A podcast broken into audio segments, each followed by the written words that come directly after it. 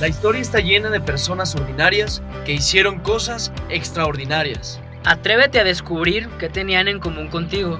Yo soy Roge Yo soy Osvaldo. y esto es Te basta mi gracia. ¿Qué onda, raza? Un placer volverlos a saludar. Nos quedamos un poquito retrasados con esto del coronavirus. Ya teníamos como tres, cuatro semanas que no grabábamos, pero para mí es un placer nuevamente estar con ustedes y contigo, mi queridísimo Roge. ¿Cómo Y- estás? Muy bien, Osvaldo. Igualmente, eh, un placer estar aquí otra vez. Así como teníamos de no grabar, así teníamos de no vernos. También, Mac. Sí, este, una disculpa ahí. Han sido unas semanas Ya te difíciles. extrañaba, güey. Ah, qué no, yo también, yo también.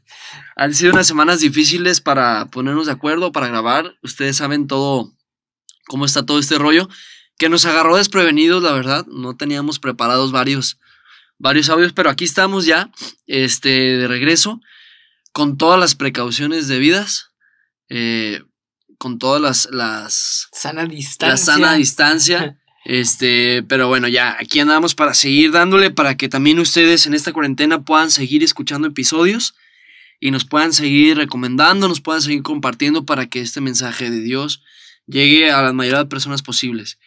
Y pues ya estamos en el episodio 7 Siete ya. de esta segunda temporada, una segunda temporada que se vio con un intermedio este forzado, pero ya aquí estamos en el episodio 7 que me, me emociona este episodio. Va a estar muy bueno y pues para empezar, como siempre, te avientas la Horacao. Bueno, pues como en los otros episodios lo hemos hecho, nos vamos a poner en presencia de Dios, en nombre del Padre, del Hijo y del Espíritu Santo. Amén. Te damos gracias, Señor, por la oportunidad de estar aquí una vez más grabando para ti, proclamando tu palabra, Señor, compartiendo tu, tu- tu palabra, tu nombre. Te damos gracias por todos los hermanos que nos van a escuchar desde su casa, por todas las personas que están en, en cuarentena en su casa. Te pedimos también por todas las personas que por necesidad no se pueden resguardar, tienen que estar saliendo a trabajar, tienen que estar saliendo a conseguir eh, pues el sustento familiar. Y también te pedimos por todas las personas y familiares de personas que están enfermas, ya sea por COVID o por cualquier otra enfermedad, que estén sufriendo o pasando momentos difíciles. Por todas las almas, no solo en México, sino en todo el mundo, que han fallecido sin poder despedirse de su familia y sin poder tener una sepultura cristiana como es debido, te pedimos por ellos, tú eres todo misericordioso Señor y tú sabes lo que hay en sus corazones. Pedimos que estas palabras de este episodio sean dardos de fuego, Señor, que quemen nuestros corazones, que quemen nuestra mente, para que podamos tener eh, ardiendo tu palabra en nuestra vida. Amén. Amén. Pues ahí está, Roge. Y yo pienso que las crisis son oportunidades. Tú que nos estás es- escuchando, puedes tomarla como una oportunidad en la que Dios te va a revelar cómo lo vas a hacer. Así como el personaje de hoy, que de hecho también, eh, debido a una crisis, él emprendió su misión. Y este personaje sí es muy famoso, muy, muy famoso del Antiguo Testamento. Como contexto, nos ubicamos en Egipto. ¿Ok? ¿Cómo se llama el programa? El programa, antes de que se nos olvide, se llama, se nos pasaba. ya sé, Salvado para Salvar. Salvado para salvar. Es, fíjate que es un título que es como un saco que nos podemos poner. Salvado para salvar. Salvado Porque para antes de que empecemos con todo este rollo del personaje, se me viene la idea de decirte, si tú y yo hemos sido salvados es por un propósito. No fuimos salvados nada más para que estemos ahí nomás como Ya está salvado y ya, pues, y ya. chido, ¿no? Ajá. ¿Ahora qué? Ok, este personaje pues sale del pueblo de Israel, pero cuando ya estaban en Egipto y pues ya se habían multiplicado todos y de ahí salió un bebecín que, que dice la palabra que estaba todo bello, que era bebé Gerber. y- Que era un bebé hermoso, Sí, dice bebé, Gerber. sí, bebé Gerber. y este bebé Gerber es Moisés. Es nuestro personaje épico de este episodio. A lo mejor muchos ya han visto sus películas y todo eso, pero vamos a adentrarnos de una forma un poco peculiar, sobre todo haciendo alusión a el tema salvado para salvar, porque a final de cuentas todos estamos llamados a ser medios a lo que él hizo, pero desde, desde nuestra trinchera. Entonces, ¿qué fue lo que pasó con, con Moisés de bebé? ¿Por qué te mencionábamos lo de Egipto? Porque cuando llegó Jacob con todos sus hijos a Egipto y que eran 12, bueno, José ya estaba ahí porque trabajaba para el faraón, se empezaron a multiplicar como conejos, no había tele, o sea, y entonces de, de repente empezaron a ser demasiados, o sea, ya eran más que los egipcios. Y pues, ¿qué fue lo que pasó cuando el, un faraón se murió, que ya no era tan amigo de, de todos los israelitas? Pues dijo, ¿sabes qué? Pues los voy a hacer esclavos. Entonces, cuando la mamá de Moisés vio que toda esta crisis le iba a afectar mucho, pues, ¿qué fue lo que hizo? Pues lo voy a poner en, en la canastita. En una canastita y al río, pero yo voy a saber que ese río va a, pasar por donde está el faraón y mi bebé es Gerber, pues lo van a querer y van a decir que qué bonito. Y después, ¿qué pasó? A ver, tu platica también. Mi bebé es Gerber, asegurando el futuro. Estamos ubicados en el Éxodo, en el libro del Éxodo, es toda la historia de Moisés y obviamente como dice la palabra del libro es el Éxodo del pueblo de Israel, la salida del pueblo de Israel de Egipto. Pues así, la mamá de Moisés lo quiere salvar, lo pone en la canasta y lo pone en el río, ¿no? Y dice la palabra de Dios que la hermana de Moisés iba con él, iba por la orilla del, río vigilando. y a Moisés lo encuentra la hija del faraón. No más.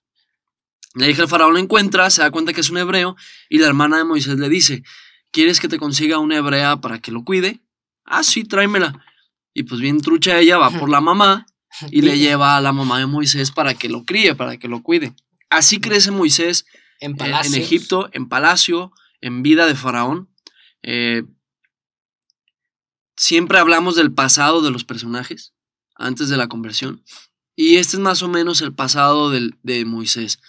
Yo me imagino que la vida de un faraón sería una vida con placeres, al por mayor. Sin necesidades, sin carencias. Sin carencias, este, obviamente sin carencias eh, materiales y eh, con mucho dinero, con mucha opulencia y que tenía gente que hacía lo que él quería. ¿no? Un faraón podía tener muchas concubinas, muchas mujeres, las que se le antojaran, mucha comida, mucho dinero, joyas, eh, pues todo, ¿no? El faraón era el rey de Egipto, pues entonces no era el rey Moisés, pero vivía en la casa del faraón, tenía esta vida, pues se consideraba como un hijo un junior, del faraón, era un junior. Era un junior. Entonces, pues desde aquí vamos adentrándonos, porque así como a Moisés hubo alguien que intercedió por él y, y lo salvó desde un principio, pues a lo mejor a ti también alguna persona te ha salvado o te ha quitado de algún mal, pero nunca te habías dado cuenta. Así como Moisés, pues él nunca se dio cuenta hasta que pues la, la conciencia y, esa gracia de Dios sobre todos siempre va a encontrar la forma de revelarse. Y es entonces cuando él ya cuando estaba pues ya más, más, más grande, joven pues, pero ya más grande, ya no era un niño, le toca ver una escena que es el parteaguas. ¿Y qué fue lo que pasó ahí? Ve una injusticia dentro del pueblo de los hebreos de Israel que estaba esclavizado.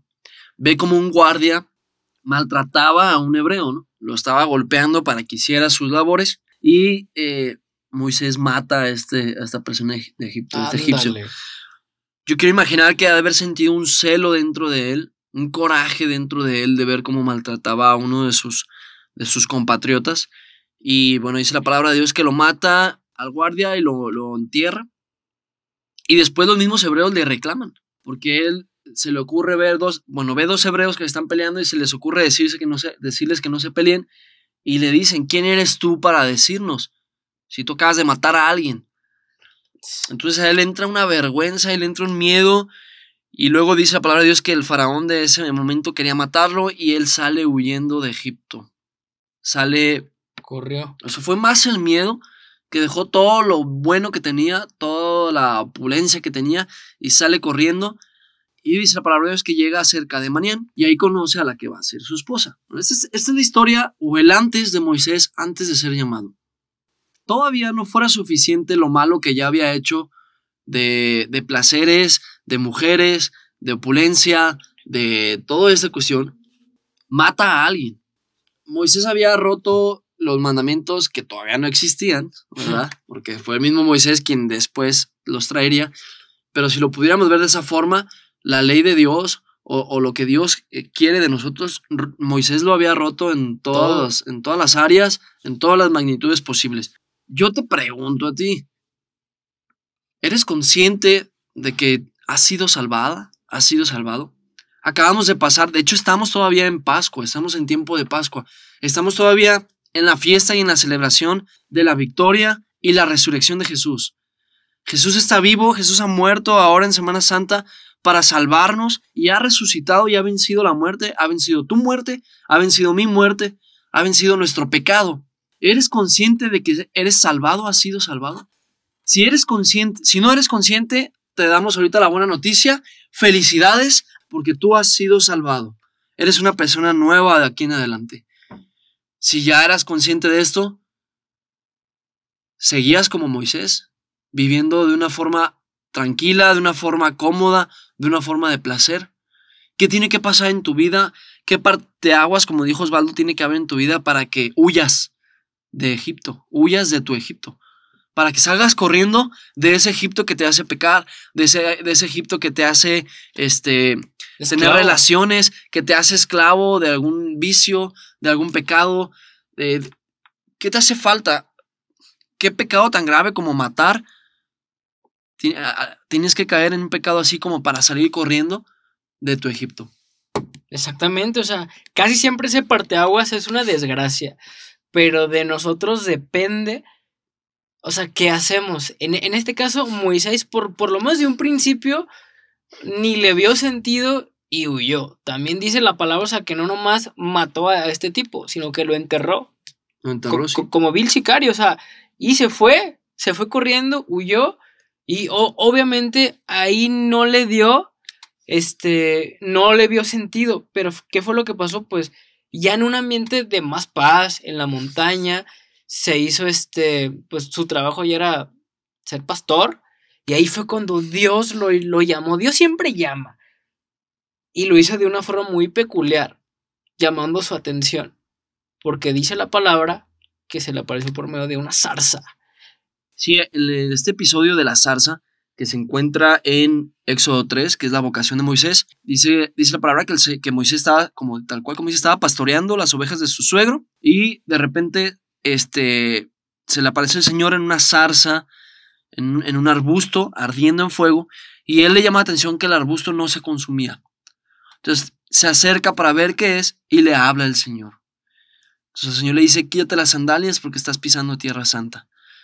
Se acerca y todo, y bueno, ya tiene este encuentro con el Señor, le pregunta quién es y todo. Y cuando el Señor le dice, he visto el sufrimiento de mi pueblo de Israel, y tú vas a ir con el faraón para pedir que los libere, dice la palabra de Dios, yo te envío al faraón para que saques de Egipto a mi pueblo, a los israelitas. Moisés preguntó al Señor, ¿quién soy yo para ir al faraón y sacar de Egipto a los israelitas? Dios le respondió, yo estaré contigo. Palabra de Dios. Te la amo, Señor. Entonces aquí nos detenemos en, en el llamado de Moisés y en la primera excusa de Moisés.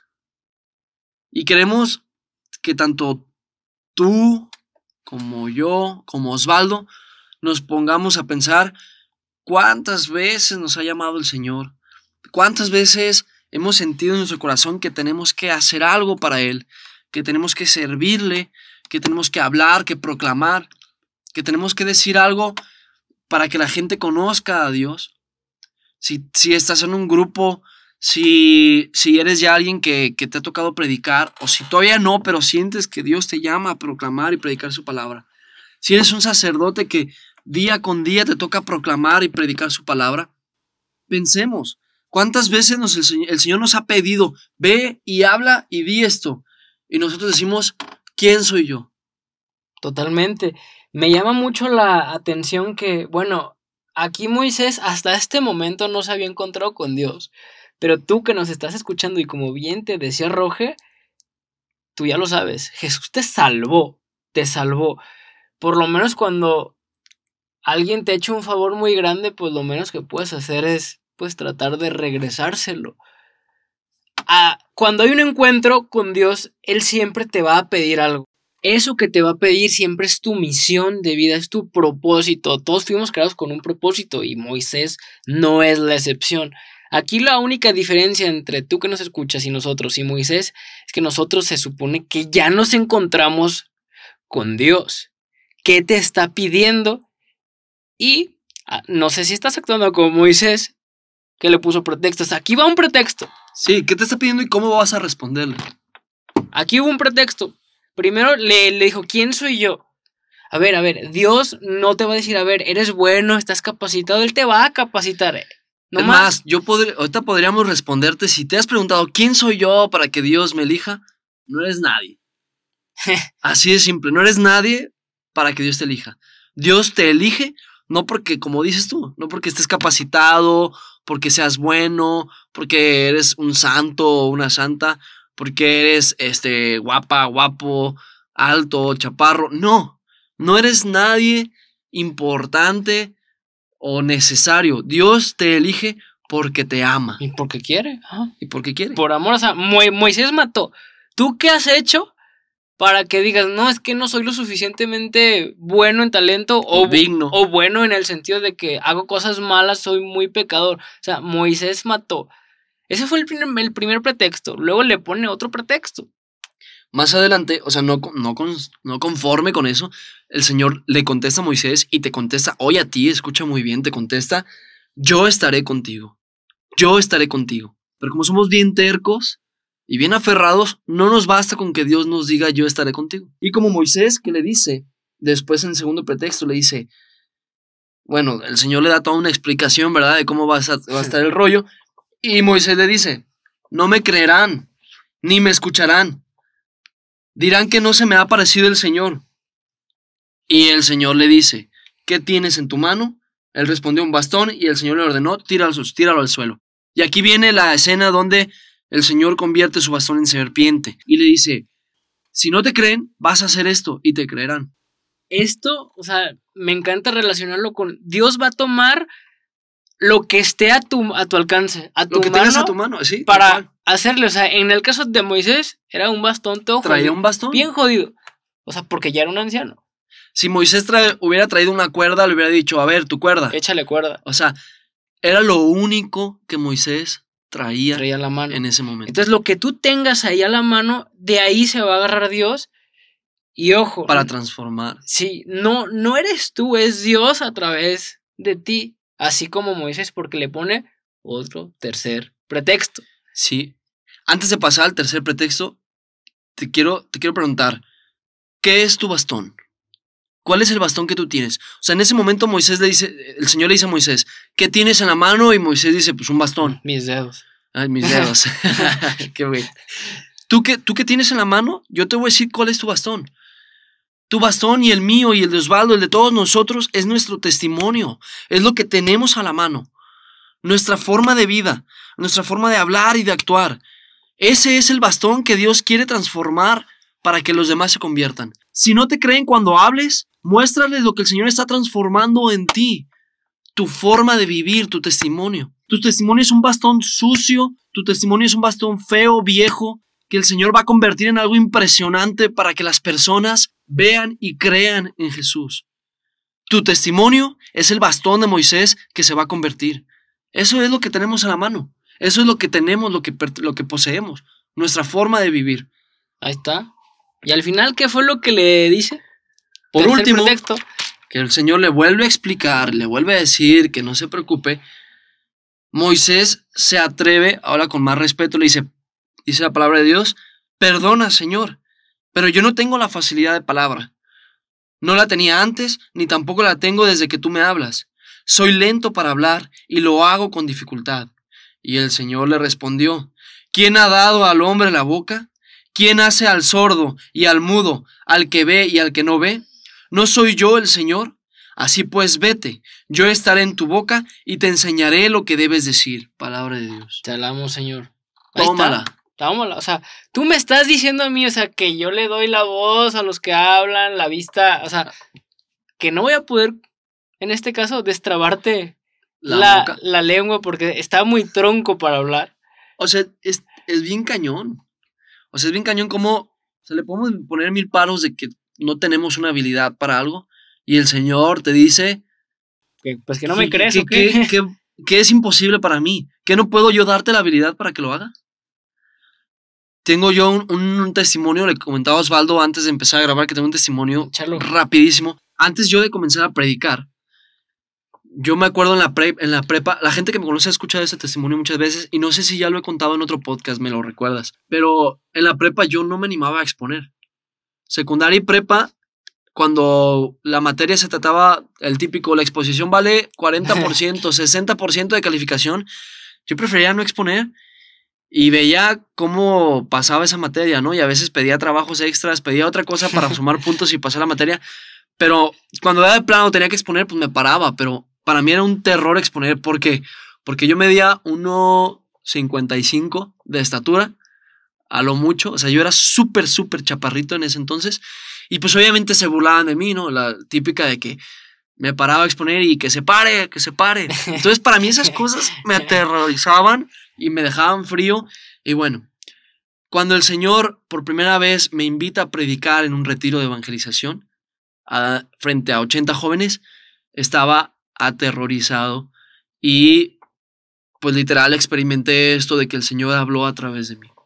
Entonces, como pequeño testimonio, pero el grande testimonio que tenemos es el de Moisés. O sea, ¿qué habilidad te falta para que el Señor te la dé, para que hables y proclames su palabra? Complemento contigo. Yo en la secundaria me volví tan inseguro que neta no podía hilar frases. Era muy tartamudo. Incluso cuando ya empecé de futbolista, seguía siendo tartamudo. De hecho, un amigo de Querétaro me mandó WhatsApp hace una semana porque subí un, un video y burlándose.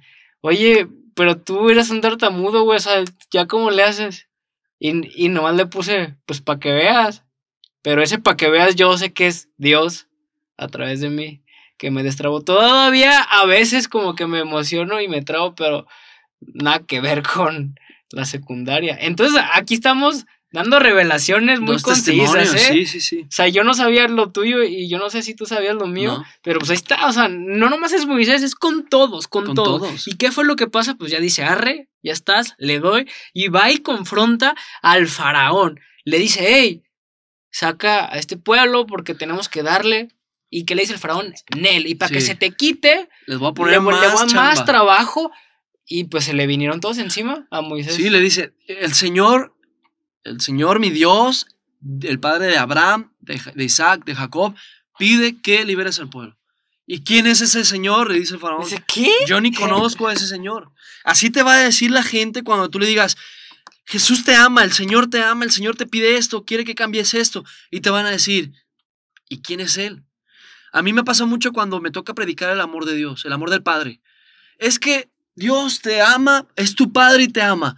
Pero hay mucha gente que ha tenido una experiencia difícil con sus papás, ya sea un abandono del papá, maltrato del papá o simplemente una mala experiencia con el papá y tú le dices que Dios lo ama como un padre un hijo, y te va a decir, yo no conozco a ese Dios, yo no conozco ese amor de un padre o hijo. Y igual fue acá con el faraón. Moisés le dice, el Señor pide que liberes. ¿Quién es el Señor? Yo no lo conozco, no voy a liberarlos. Es más, como dices tú, ahí les va más chamba y les duplica la chamba y les exigen más y los tratan peor. Y pues le reclamaron todos sus hermanos hebreos, ¿para qué vas con el faraón y le dices esto? Ahora ya tenemos más trabajo. Esto representa que siempre que le dices que sí a la misión a Dios, te van a llegar las pruebas. Pero tú sabes si sigues perseverando, porque, o sea, imagínate, todo el pueblo de Israel esclavo le reclamó a, a Moisés. ¿Cuántas veces tú ya te animaste y empiezan los problemas? Las críticas, Las críticas. comentarios, reclamos. y te frenas o lo dejas. Moisés no, le siguió dando y fue otra vez, pero ahora Dios le dice, ok, pues si no quiere por la buena, va a ser por la mala. Y fueron cuando vinieron las plagas. Las plagas. Oye, y ahorita que dices eso de, me, me hiciste reflexionar de esto de que Moisés no se rajó y nosotros nos, a la primera, de, a la primera prueba ya estamos rajándonos. Yo me imagino que Moisés volteaba a ver el, el bastón y decía, ¿cómo va a rajar si he visto las maravillas que ha hecho a través de esto? Y yo decía hace rato que el bastón, tu bastón era tu testimonio. Voltea a ver tu vida desde que conoces a Dios. ¿Cómo me voy a rajar si he visto que Dios ha hecho tantas cosas? O sea, darle. Y como dices bien, no se rajó, siguieron las plagas, le tundió a Egipto como nunca. No Le- paró, no paró. es que el faraón no daba su brazo a torcer hasta que la última advertencia fue, ok, si no nos liberas todos los primogénitos se van a morir.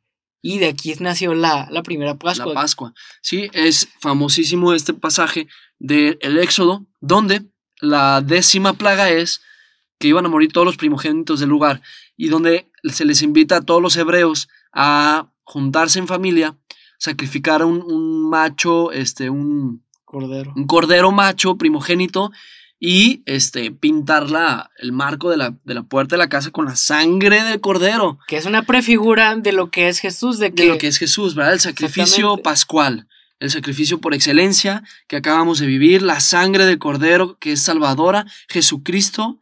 Yo ya nos estamos yendo un montón acá a Cristología, pero, pero es emocionante este tema. Pero bueno, entonces, esa es la última plaga.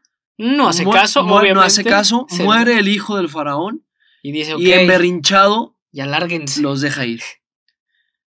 Salen y viene ya pues toda esta historia que conocemos de que Llegan al mar. llegan al mar, se abre el mar, vienen los carros de Faraón porque el Faraón se arrepiente Se y dice, ¿cómo los vamos a ¿cómo dejar ir? vamos Vamos por dejar? ellos. Vámonos. Manda los carros y pues viene esta proeza que hace el Señor por medio de Moisés de abrir el mar, cruza al pueblo y cierra el mar con los caballos y los carros del Faraón dentro del mar. Y no sabían nadar y se murieron.